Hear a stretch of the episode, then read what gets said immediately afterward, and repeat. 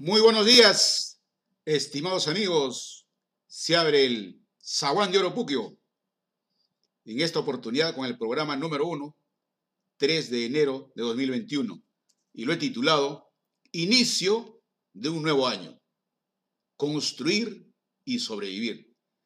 En primer lugar, quiero saludar al señor Víctor Tadeo, director de este programa, de este espacio, quien desde hace 15 años me ha dado la oportunidad de dirigirme a todos ustedes, queridos amigos de Chiquián, de la provincia de Lones y residentes en la capital.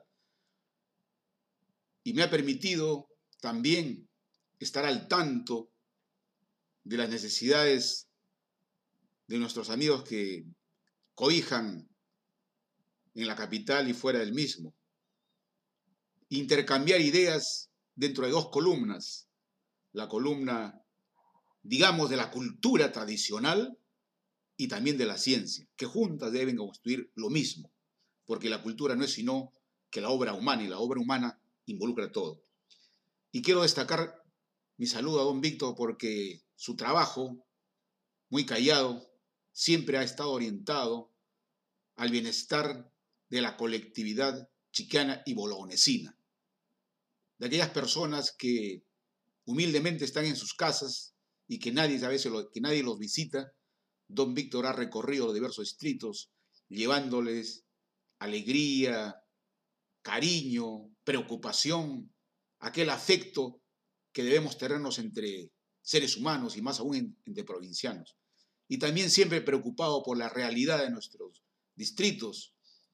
Su mente siempre viajera está diseñando nuevas acciones en favor de la ciudadanía, sin pedir a cambio nada. Y eso hay que valorarlo. Y comenzar un año agradeciendo a quien se lo merece es un incentivo para continuar. Paso al programa mismo que yo había traído. Primero, tenemos que darnos cuenta que estamos iniciando el año y van a transcurrir 365 días hasta nuevamente terminar el mismo. Hemos hablado durante las dos últimas semanas sobre el balance del año que hemos dejado y planteábamos preguntas, qué hemos aprendido, qué no debemos repetir, por qué no mirar lo positivo y cómo enfrentar el 2021. Esas cuatro preguntas lo hemos discutido en las últimas semanas. Y arrastramos de ese año una, dificultades fundamentalmente en la salud, en la economía, en el empleo, en el aspecto social y político.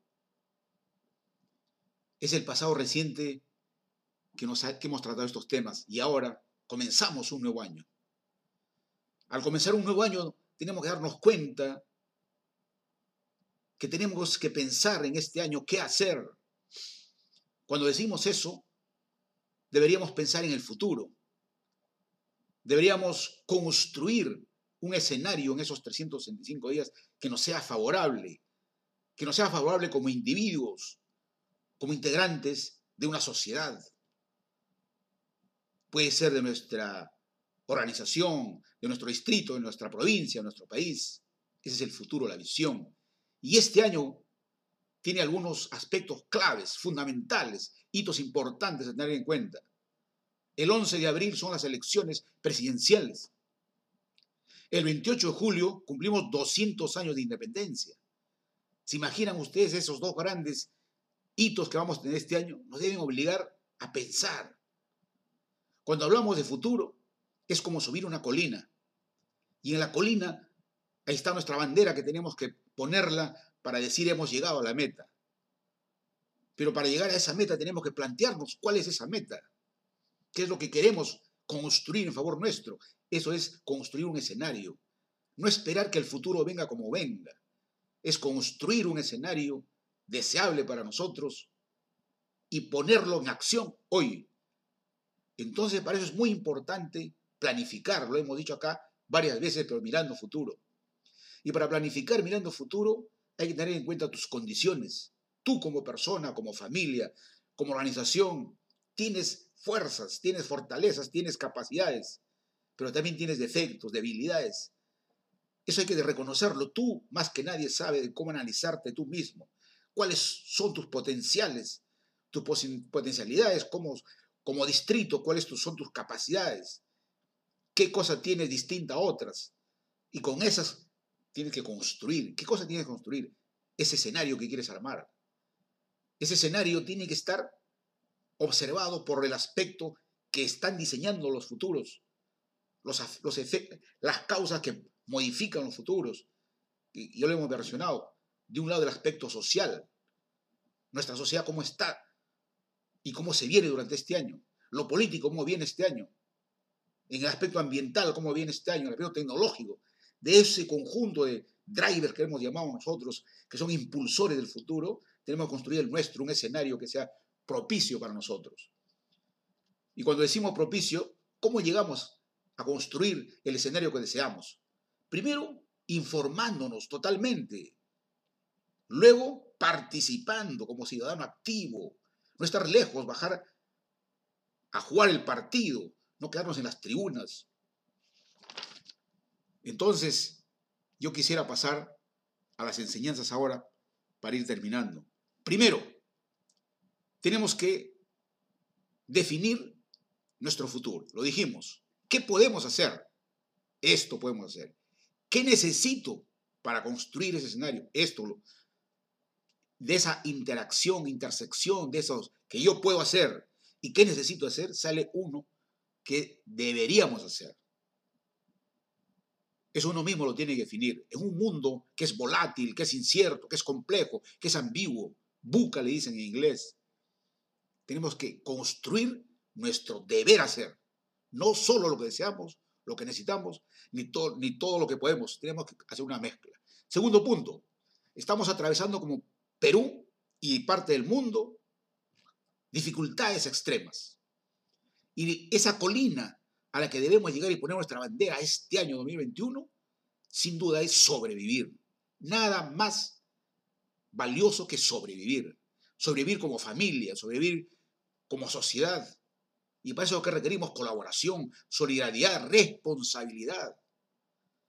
Y para sobrevivir tenemos que estar informados, informados basados en evidencias.